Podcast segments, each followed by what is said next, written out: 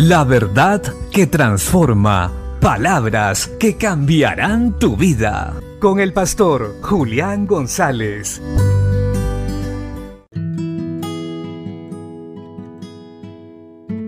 La Biblia dice en la segunda carta a Timoteo capítulo 2 versos 3 y 4. Tú pues sufre penalidades como buen soldado de Jesucristo. Ninguno que milita se enreda en los negocios de la vida, a fin de agradar a aquel que lo tomó por soldado. Este texto es muy claro para aquellos que quieren agradar a Dios y servir en la obra de Cristo. Es parte natural del servicio el sufrir penalidades, pues somos una contracultura, vamos en contra de lo establecido por el hombre, pues el hombre sin Cristo es guiado por sus deseos y pasiones, y también por el príncipe de este siglo llamado Satanás.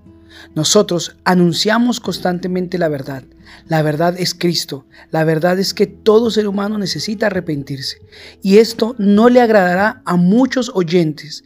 Irán en contra de nosotros, buscarán nuestro mal y perseguirán a aquellos que perseveren en hacer lo que es correcto.